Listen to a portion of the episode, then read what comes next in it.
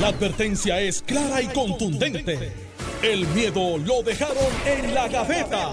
Le, estás dando play al podcast de Sin, miedo, de Noti1630. Muy buenos días, son las 9 y 4 de la mañana. Les saluda Iliana Rivera de Liz aquí en el programa Sin Miedo. Gracias a todos por su sintonía.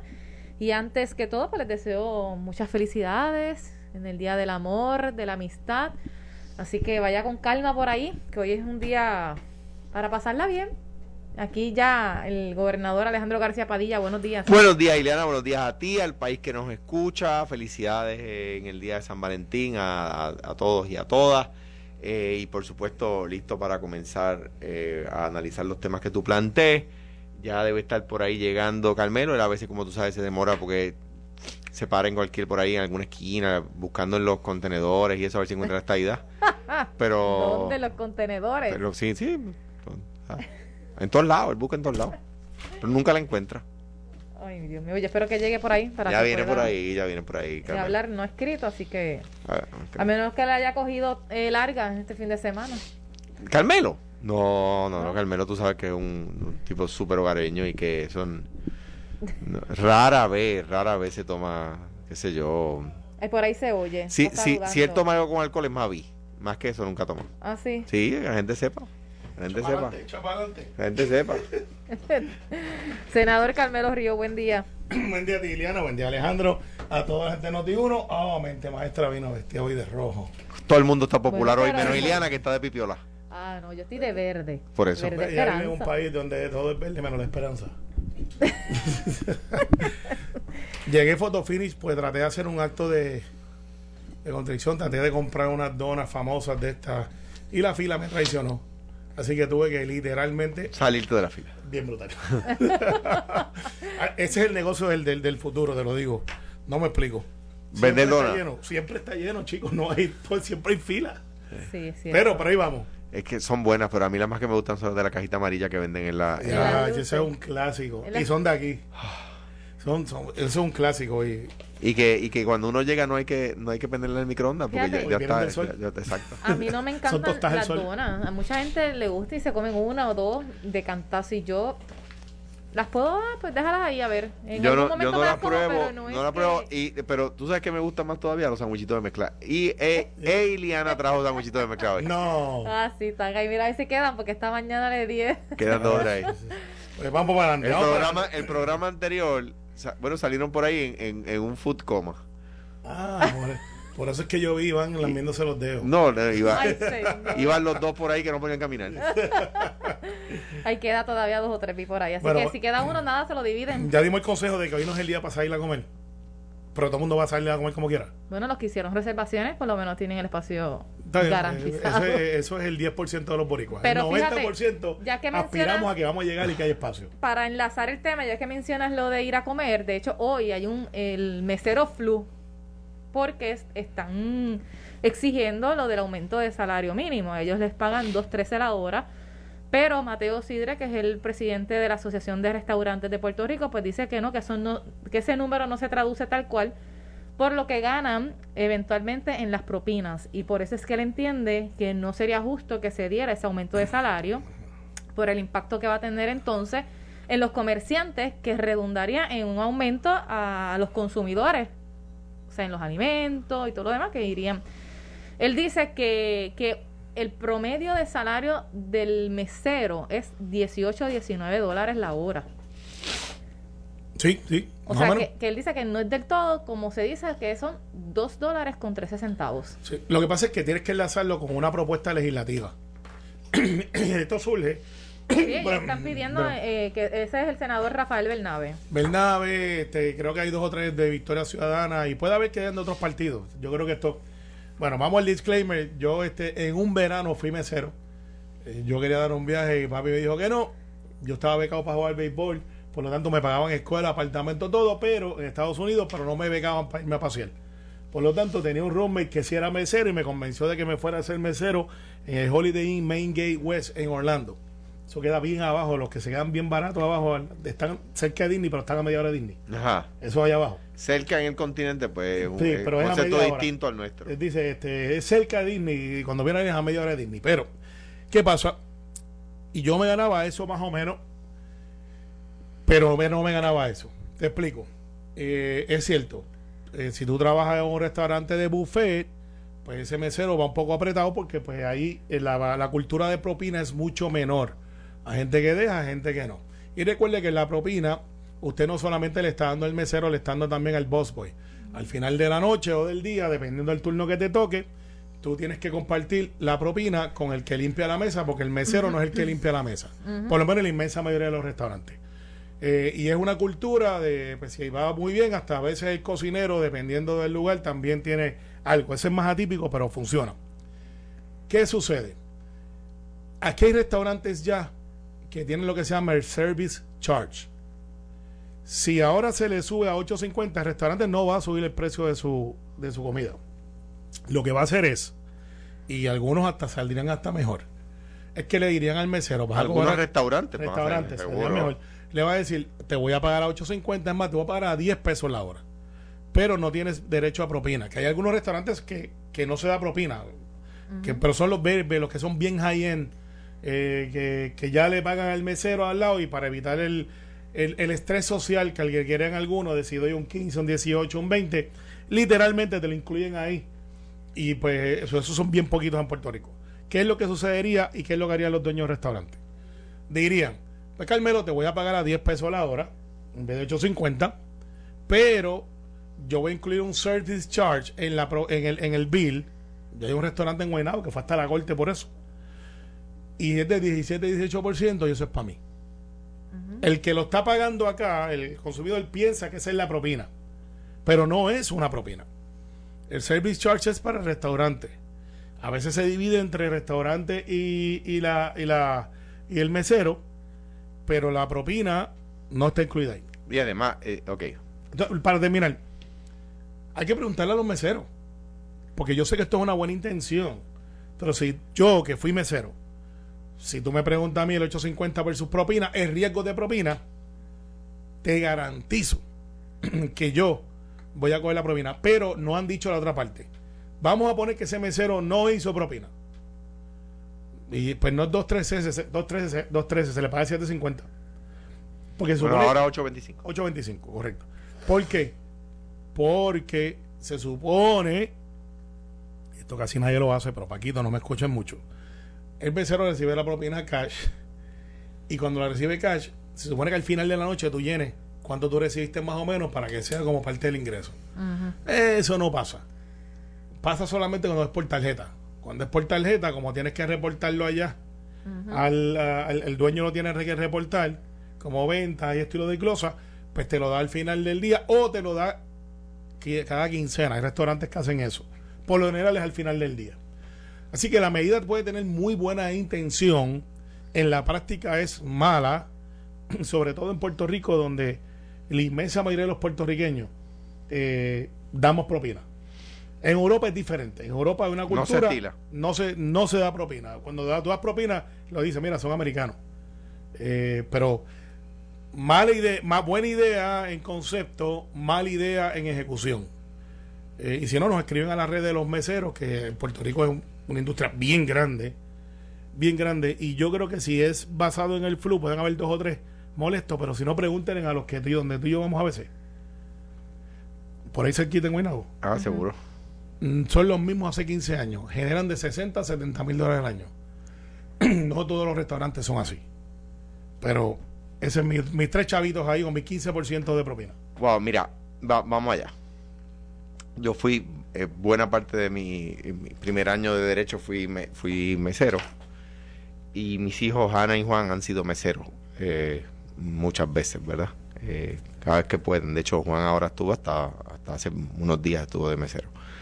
Y la verdad es, yo estoy a favor, por supuesto, todo el mundo está a favor de que se le dé un aumento a todo el mundo, pero, pero no sería correcto decir que ganan 2.13 la hora.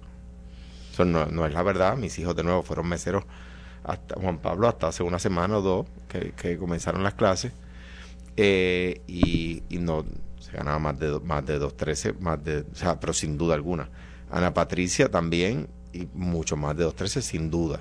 No es que por ley, si, tú llegas a si no llegas al, al 8.25, No, pero. Te lo pero- pagan, como quiera. Sí, no, pero no es eso. Eh, eh, o sea, eh, no, no, no, no. Estoy diciendo otra cosa.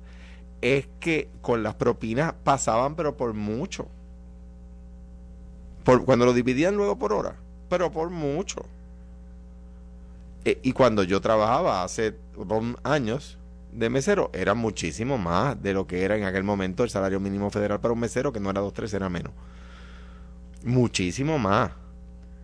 Ah, había eh, eh, había había días de, de, de 10 pesos la hora, pero había días de, de 35 pesos la hora.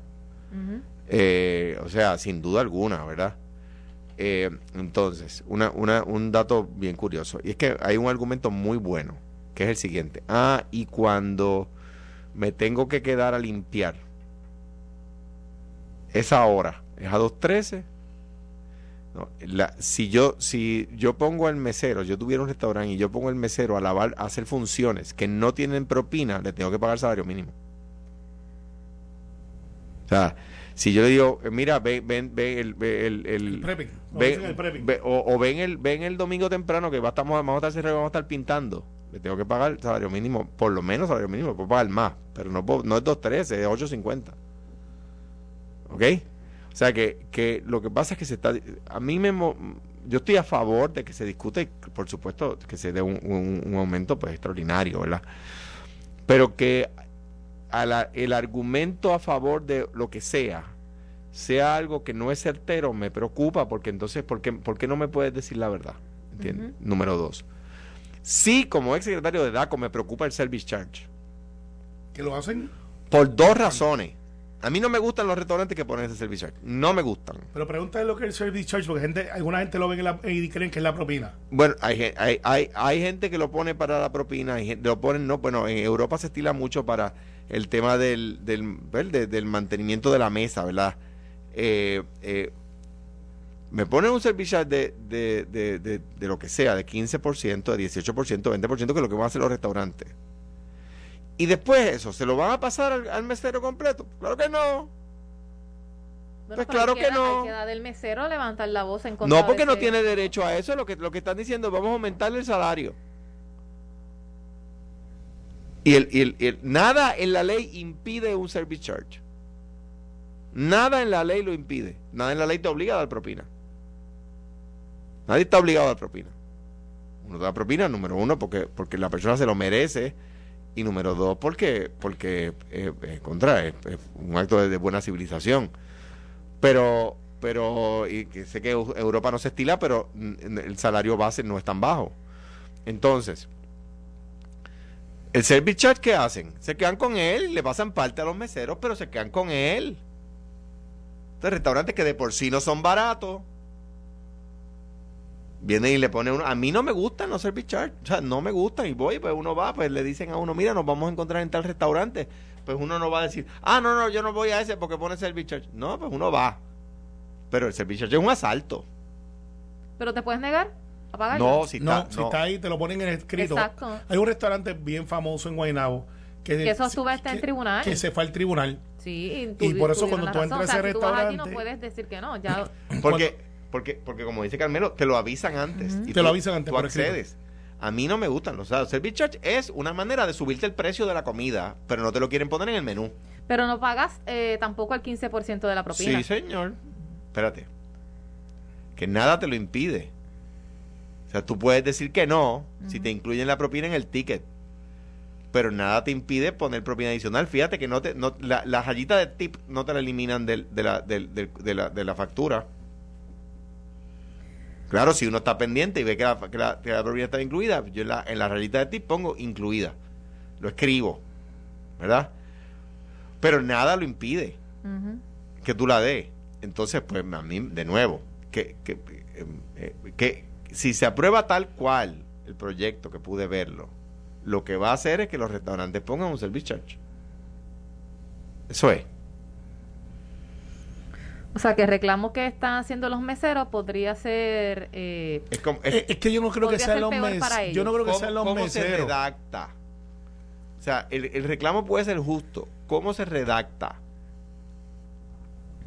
Para que no provoque que el mesero salga más o menos igual o peor. ¿Por qué? Porque si me vas a quitar la propina que me da el cliente y me lo vas a sustituir por un service charge que pone el restaurante, ¿qué me garantiza a mí que el, el restaurante me dé el 100% del service charge que él cobró? ¿Ves? O sea, que, que, que a mí me parece que, que de nuevo, y, y que, o sea, que, que hay que tener cuidado con cómo se redacta, ¿verdad?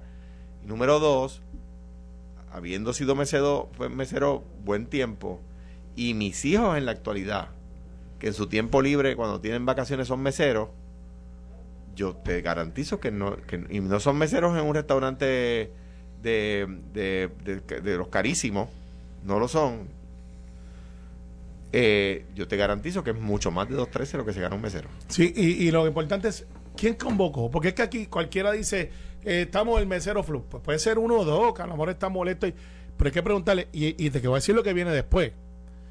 Tú sabes que hay un cover fee o un, un, un, un cover fee en español es un, un cargo por entrada. Cuando tú tienes música en vivo. En un momento yo oculté, porque obviamente la influencia de Alex López Echegaray, eh, que es músico, que él decía, mira, este, ¿por qué no ponen en el bill de la propina si tú quieres darle propina al músico que está tocando? Tú pensarías, pues que eso también, que eso se hace en sitios donde quieren promover las artes y, y obviamente a lo mejor el 80% no da, pero alguien que en vez de levantarse y darle, como ponen un pote ahí, eh, criollito, Sí. y aquí en muchas partes del mundo, que tú puedas ponerlo en, eh, en del plástico, porque por lo general la inmensa mayoría de las transacciones están siendo ahora por plástico. Que tú puedas decir, pues mira, le, me gusta lo que está haciendo Alex López allí, eh, le he pasado súper brutal y quiero enviarle tres pesos. Pues tú puedes ponérselo en el, en el bill que dijera eh, para los artistas. Hay cosas que podemos hacer, pero esta medida, yo que, que conozco el industria igual que Alejandro, no sabe que Alejandro ya ha sido mesero también. Eh, Alexandra también creo que fue mesera antes de ser artista. De verdad. Sí, en la bichuela cuando quiera. Ujú. ya Bichuela sí. Así que, pues, es una experiencia de servicio. Una experiencia de servicio. No creo que la medida sea como creen, no creo que vayan a faltar hoy muchos meseros meseras. La- hoy es el día bueno para usted ser mesero o mesera, porque va a recibir mucha propina. Eh, así que esa no le va a salir. No, yo, o sea, yo, créanme, estoy, o sea, no es que no se evalúe el tema y si hay que hacer justicia se hace. Lo, lo, mi único argumento es, no es verdad que sea 2.13 lo que ganan, número uno. Y número dos, no es verdad que te puedan poner a, a hacer cosas que no derivan propina. O sea, si me ponen a lavar plato y eso no, no genero propina por eso, me tiene que pagar, no me puedo pagar los 13. Buen argumento. ¿Cuánto debería ser entonces ese, ese Eso- salario mínimo? Es que ya lo es, 8.50, 8.25.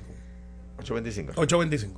¿Y por subió. qué dicen que todavía está a 2.13? No está a 2.13 los que generan propina. Ah, by the way, si, si parte del día está generando Eh, propina, eh, FM nos está llevando los sanguchitos de mezcla.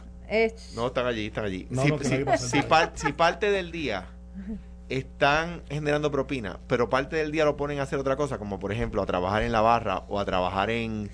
eh, hacen el switch eh, mini- del mínimo. el 80%, o sea, tu día tiene que estar por lo menos 80% generando propina Ujú. y 20% no. Si no es así, tienes que pagarle salario mínimo. Así es. He dicho. ¿Pasará eso en el Senado? Bueno, ¿La yo- delegación yo- no yo- progresista le votará a favor o Pues lo evaluamos, no es, no creo que esta sea la medida de desarrollo económico. Si esto es lo que trajo Bernabe, pues perfecto, se, se evalúa, pero Pero Bueno. podría ser un elemento de justicia social, no lo descartemos. No, no, no la cosa hay que, es que ver que esté bien redactado. Pero y que, vamos a preguntarle, Que no, va- propon- que no, propon- que no genere un mal mayor para el propio mesero. está bien, no, yo te garantizo que la inmensa mayoría de los meses va a decir, mire, este, búsquese otra cosa de desarrollo económico, porque este nosotros lo tenemos bastante cuadrado. Vamos a ver si hay un, patrono que no está siguiendo la ley y usted está en un sitio donde pues no genera, eh, pues eh, usted tiene, hay, hay tanto y tanta demanda. Tú ves todos los restaurantes de Puerto Rico, estoy buscando meseros, están buscando meseras, bartender, cocineros. Hay un montón de openings abiertos. Preguntémosles a la industria. Así que algo está pasando. Bueno, vamos a una pausa y regresamos con más análisis aquí en el programa Sin Miedo. Estás escuchando el podcast de Sin, miedo, de Noti1630. Esa información que proveyó tanto la Contralora de Puerto Rico, Yasmín Valdivieso, y también el secretario de Agricultura, Ramón González, respecto a unos fondos que son manejados por la Autoridad de Tierras y tiene que ver con el Fondo de Mejoras Municipales. Él menciona que, que entiende que no haya algo tan irregular, pero sí como que le causa una preocupación por la forma en que se han estado administrando estos fondos, por lo que entonces entra a investigar la Contralora de Puerto Rico y también se hace una comunicación a la oficina de la Inspectora General. Todo esto se da en medio de la discusión de los barrilitos, del barrilito que quieren aprobar en la legislatura que ha creado también controversia y cuestionamiento de para qué eh, ese dinero se va a utilizar. Pues ahora resulta que en la autoridad de, de, tierras, pues hay unas preocupaciones por la forma en que se están manejando estos fondos, que algunos de ellos son dirigidos a organizaciones sin fines de lucro, pero están pidiendo unos documentos a estas organizaciones sin fines de lucro que reciben estos fondos estatales, información de, de en qué utilizaron esos fondos que se les asignó. Y en el cumplimiento, y aquí está el senador Carmelo Ríos, que quizás nos puede explicar un poquito mejor, en cómo se distribuye y el cumplimiento del 15% que tiene que ver para eh, mejoras permanentes y el otro por ciento para lo que se ha asignado, ¿no? Respecto a esas organizaciones sin fines de lucro, ¿no? Sí. Mira, este, Voy a darle a explicarlo lo más simple posible, algo que parecería que es complicado, pero no lo es.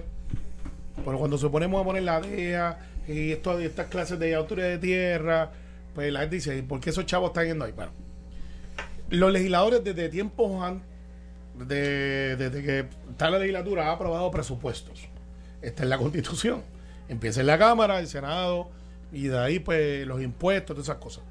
Y la legislatura históricamente ha tenido a su haber la aprobación de todo el presupuesto y por lo general también genera su propio presupuesto, que viene de ese presupuesto. Y los legisladores desde el tiempo inmemorial han dicho, vamos a asegurar lo que ha sido el manejo y, que los legisladores sean relevantes, además de legislación, sino en su rol de representar comunidades. Antes se llamaba barrilito.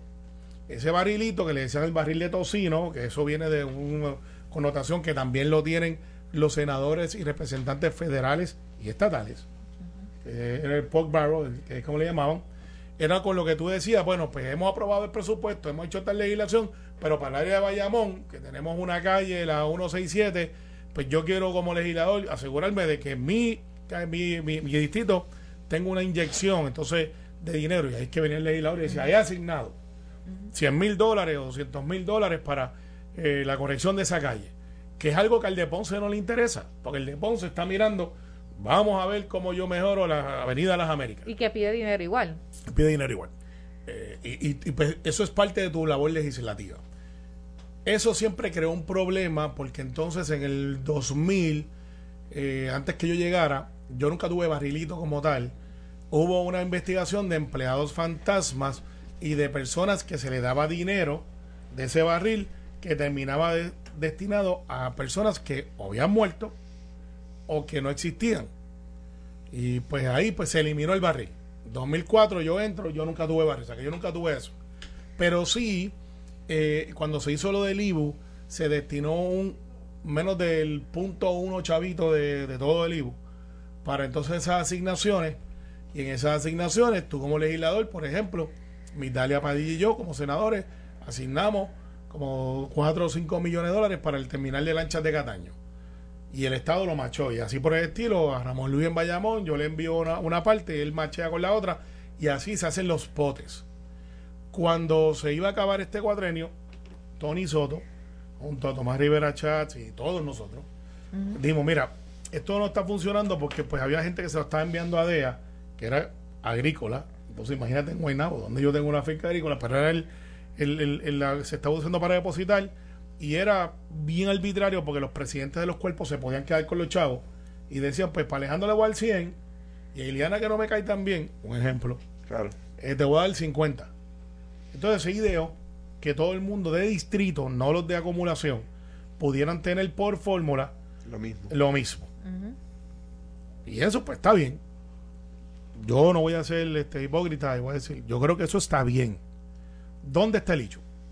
entidades sin fines de lucro alegadamente han recibido dinero y alegadamente no podían recibir un dinero para algo que los cuales ellos no están designados. Me explico. Si yo tengo una compañía que se dedica a dar comida en las comunidades, de momento no le puedo dar 50 mil dólares o no debería darle 50 mil dólares para que esa compañía haga gaseo. Porque pues eso no es lo que ellos se dedican. Eso no es lo Haga que- gazebos. Haga, se construya. Sea, Porque no- eso se tiene que determinar cuando se vaya a asignar. O sea, no se puede asignar así claro. porque sí. Pero el legislador. Pero lo que, lo que está diciendo Carmelo es, no le voy a dar a, a la entidad, eh, alimentemos, alimentemos a, a los hambrientos 50 mil dólares para un gazebo para, para que allí den comida. Eh, Para que lo construya. exactamente. Pues, porque si es para que hay comida, a lo mejor se pudiera justificar. Claro. Es para que era, mira, yo sé que tú no te dedicas a la construcción, pero yo quiero dártelo a ti porque tú eres de mi distrito. Y, y- y eso es un ejemplo. ¿Qué es lo que pasa? Esa legislación tiene una limitación de que usted no puede hacer solamente hasta un 15% del pote que usted recibe para uniforme, para ayudar gente en sillones de ruedas, gente que necesita máquinas. El otro 75 o 85% tiene que ser para obra y mejora permanente. O sea, para construir. Y ahí es que yo creo que está el issue, porque aparentemente en la autoridad, y digo aparentemente, no me consta, pues hubo legisladores que dijeron, mira, yo quiero seguir repartiendo aquí en tal pueblo, tal pueblo, no llevaban el conteo, se supone que ese conteo lo llevara la autoridad de tierra, alegadamente hay casos que no, y pues se sobrepasaron. Así que yo no creo que sea un acto de corrupción, no creo que sea un acto de kickbacks, es un acto de controles, de que a quién se le está dando y para qué. Eh, yo sé que... O sea, la información que trasciende de que pudiera haber comisiones ilegales. Eh, A mí no me consta, no me consta, de hecho, yo acabo de dar 200 mil dólares para los Cataño. levantamientos. Mira, Yo acabo de darle 200 mil dólares a, a- que lo puse en las redes, al municipio de Cataño. ¿En qué lo va a usar él? En lo que necesite. mira, O sea, porque para eso es eso. Pero eso es el municipio. Aquí estamos Claro. hablando de la intervención por- a través de la autoridad de, ti- de tierras. No, no, es que es lo mismo, es autoridad de tierra. Autoridad de tierra me dio un cheque que no puedo tocar. Si ustedes ven la foto mía en las redes, yo no toco el cheque. Porque literalmente si toco el cheque pudiera tener hasta una violación. Una- así de ridículo llega esto. O sea, yo asigno el dinero legislativo, separó a la persona que está designada por la de tierra al lado mío, le dio el cheque al alcalde y ni en la, ni en la foto puedo tocar el cheque. Es una asignación mía, mira, pero pues así es eso. eh, ok. ¿Hasta dónde pudiera llegar esto? Porque es como complicado en realidad y habría que ver si las, las si el punto son las organizaciones sin fines de lucro a las que se le están otorgando estos fondos y no han detallado en qué se han utilizado. Si no hay un reglamento establecido, ¿hasta dónde se puede llegar que en efecto estas organizaciones puedan entonces evidenciar la utilización de esos fondos? Para pasarlo, Alejandro, yo creo que aquí el hecho es, primero, si se hizo el trabajo. Vamos a empezar por ahí. Si yo te asigné 20 mil dólares, si tú hiciste el trabajo por el cual tú pediste los 20 mil dólares y rendiste el informe. Y lo segundo, eh, que se esté utilizando el dinero de una forma correcta, de no haya un desvío. Yo no creo que haya desvío de fondos. De que un legislador diga, te voy a dar 20 mil, pero tú sabes que todo lo otro me toca. Yo no creo que ese sea el caso. Yo creo que es un caso, hay un hecho interno de administración, entonces si se siguió o no con el reglamento, si había reglamento o no. Eh, y yo creo que es más eso que otra cosa. Claro, Y esa al legislador... la Contralora no le sorprende. Sí, pero la contadora, eh, eh, a Yasmín, que yo la, la aprecio, eh, a los contadores hay algunos que le da el síndrome de déjame hacer entrevistas y, y llegar a juicios antes de. Los contadores no están para estar dando opiniones si les gusta o no les gusta. Los contadores no están, y yo lo criticaba de otro que también que lo hacía, no están para estar en media tours. Este, los contadores están para hacer lo que tienen que hacer. Bueno, pero ella se le, se le pidió Sí, sí, pero- para pero- que explique en qué etapa Pues ella puede explicar, pero no puede dar su opinión de que, usted cree de los legisladores. A mí me sorprende a veces lo otro, porque daría la impresión de que ella ya tiene una mentalidad hecha de que hay algo ilegal ahí.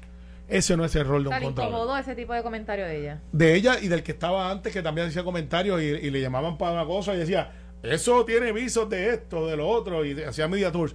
Ella no está allí para eso. Ella no está allí para dar opiniones de lo que ella piensa. Ella está allí para decir, esto es lo correcto y esto es lo incorrecto. Alejandro. En, do- en dos partes. Número uno, que se audite. Pues si es que es la función de la Contraloría, por supuesto, y a mí me parece que hace bien la, la Contralora en entrar y auditar. ¿verdad? La, la Contraloría eh, eh, em, eh, evalúa los hechos luego de, de llevados a cabo, ¿no? Esa es la función del contralor. El contralor no emite opiniones consultivas previas, ¿verdad? El contralor tú no le puedes decir, mire, ¿cómo puedo gastar estos chavos? Los gasto de esta forma, los gasto de esta otra, ¿verdad? El contralor, no. El contralor es, después de que ha habido un desembolso, el contralor audita, ¿verdad? Bien, o sea, que a, la, la intención de la Contraloría, por supuesto. Por eso es que está también la OIG, porque la OIG puede intervenir antes de. Claro. Sí. La Oficina de Ética Gubernamental puede dar opiniones antes de que se haga un acto, ¿verdad? Entonces, ahora bien, eso de un lado. Del otro, si son repartidos equitativamente, no importa el partido al cual pertenece el legislador. Haga, vamos a hacer un, vamos a hacer un, ejercicio aquí. Por, por, buena que es la secretaria de, Transportaciones Públicas, ¿verdad? Pero dirige una agencia enorme y además preside juntas de corporaciones públicas como la Autoridad de Carretera.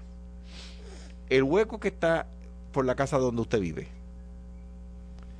el hueco que está por el trabajo, que, que, cerca del trabajo, llegando al trabajo suyo, ¿usted cree que va a llegar los chavitos allí más rápido si el legislador del distrito se los da al alcalde o si el legislador del distrito se los da al departamento? La respuesta es que, por, la, por la naturaleza de la dinámica política. no, es el alcalde. Pues claro, pues se le da, lo, que está haciendo Carmelo, dio 200 mil pesos al alcalde. y hay veces que le para lo que se necesita y hay veces que dice para tapar el hueco en la esquina de la calle 1 con la calle B. Pues ya, y, y son fondos públicos utilizados para fines públicos. Y si la compañía, y si la, la empresa que da, como decía Carmelo, las sin fines que da alimento a los desamparados, necesita los fondos y están disponibles, se les pueden dar. ¿Por qué? Porque si no fueran ellos, sería el departamento de la familia el que le tiene que dar alimento al desamparado. Es una función del Estado que está haciendo una sin fines de lucro. Son fondos públicos destinados a fines públicos, es lo importante. Destinados a fines públicos que no están destinados al establecimiento de una religión, por ejemplo, porque sería inconstitucional hacerlo se los puede dar al hogar eh, de, Jesucristo nuestro Salvador. Ah, pero ahí está promoviendo una religión. Espérate, cuidado. Si ese hogar lo que va a hacer es darle comida a los pobres, puede hacerlo. Lo que no puede hacer es el culto, ¿verdad? O, la, misa. ¿Ves? Pero tiene un fin social. Tiene un fin. Pero no, pero el fin social no puede incluir el establecimiento de una religión. Esa es la gran excepción, ¿verdad? O un partido político ¿verdad? Pues tiene que evidenciar que se utilizó para eso. Para eso, pues que se audite. No, no nos puede estar malo lo que dijo la, la, la Contralor. Yo entiendo lo que dice Carmelo y coincido en que muchas veces eh, se, en, la, en la vistos los Contralores, no solamente la, la Contralor eh, Yasmín Valdivieso, a través de las décadas, vistos los Contralores en la encrucijada de que el periodista le pregunta y que usted piensa, bueno, pues me preocupa eh, em, eh, quizás, ¿verdad? Si, si, eh, ahora es fácil decirlo aquí, ¿verdad? Es frío uno, no, no, no en el calor de la, de la entrevista de Normando. Decir, mira, yo no puedo, no puedo hacer un prejuicio, no puedo prejuzgarlo. Ya veremos que. No, pero a usted le preocupa. Bueno, todo, mi trabajo es que me preocupe todo lo que sea auditable. ¿Ves? Y eso está bien, ¿verdad? Esa es la función y yo, yo no, no tengo nada en contra de, de, Pero para, para defender la causa legislativa, porque algunos, yo en este caso en específico, Creo que los legisladores deberían tener la capacidad, después de todo, proponer un presupuesto.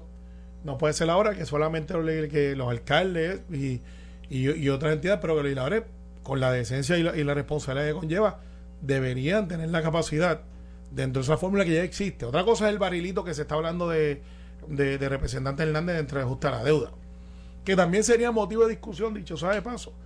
Si tú le preguntas al pueblo, cero barilito. Yo estoy claro en eso, uno escucha a la gente. Pero en esta otra controversia, que es diferente a aquella, eh, se los digo, 88 escuelas yo tengo en mi distrito, 88. Los maestros de educación física tenían que poner muchos de los equipos.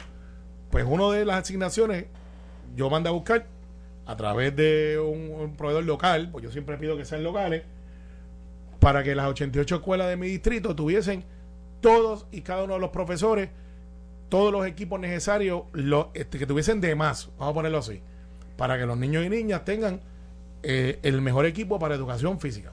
Departamento de Educación pudiera dar ese servicio. ¿Lo están dando? Pues quizás no a lo, a lo que yo esperaba de la gente.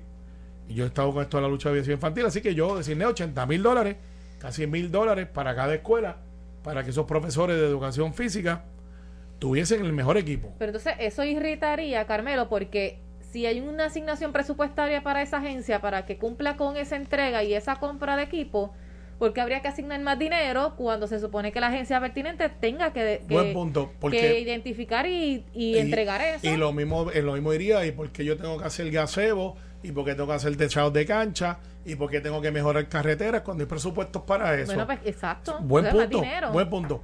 Parte de mi labor legislativa es representar a la gente que yo, en mi distrito de Bayamón, Claro, pero lo- entonces algo se tiene que hacer para que no únicamente sea a través de las peticiones legislativas, no, que no es y el únicamente. cumplimiento de la agencia, porque entonces son fondos que... Sí, está bien. Punto para Iliana. Pero eso no derrota el punto para Carmelo porque pues es parte de mi labor legislativa. Lo que decirle, no pueden demonizar que el legislador, de, de hecho, a mí me da mucha gracia esto y a la misma vez pena. Y a Alejandro le tiene que haber pasado.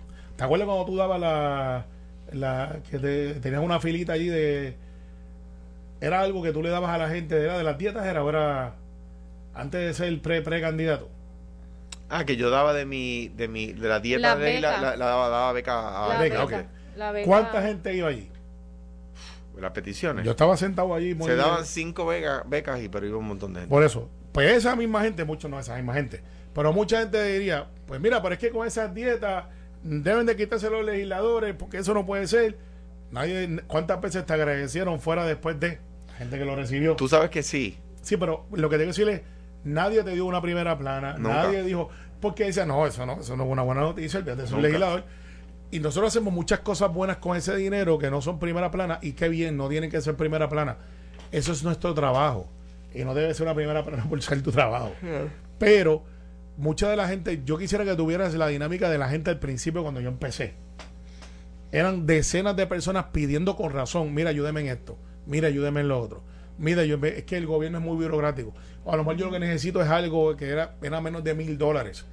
Eh, y, y, pues imagínate, hacer toda esa gestión. Es igual con el Fondo de Enfermedades Catastróficas, que es un proceso burocrático. ¿Y a dónde van? Para los legisladores, a tratar de Exactamente. Entonces, pero, para- pero cuando quieren quitarle a los legisladores la herramienta para poder servir a su gente, eh, esos son primeras planas, esos son, eh, mira que abusadores, mira lo que hacen. Y en esta yo me voy a poner en el lado incómodo, pero es el lado correcto, de defender la labor del legislador, que tampoco se le puede cortar las manos, los brazos y los pies, aunque mucha gente quisiera que nosotros llegáramos a pie al Capitolio, que no tenemos carro, ni teléfono, ni dieta, por si acaso. Les gustaría que no, nos flageláramos. Yo y se las quité.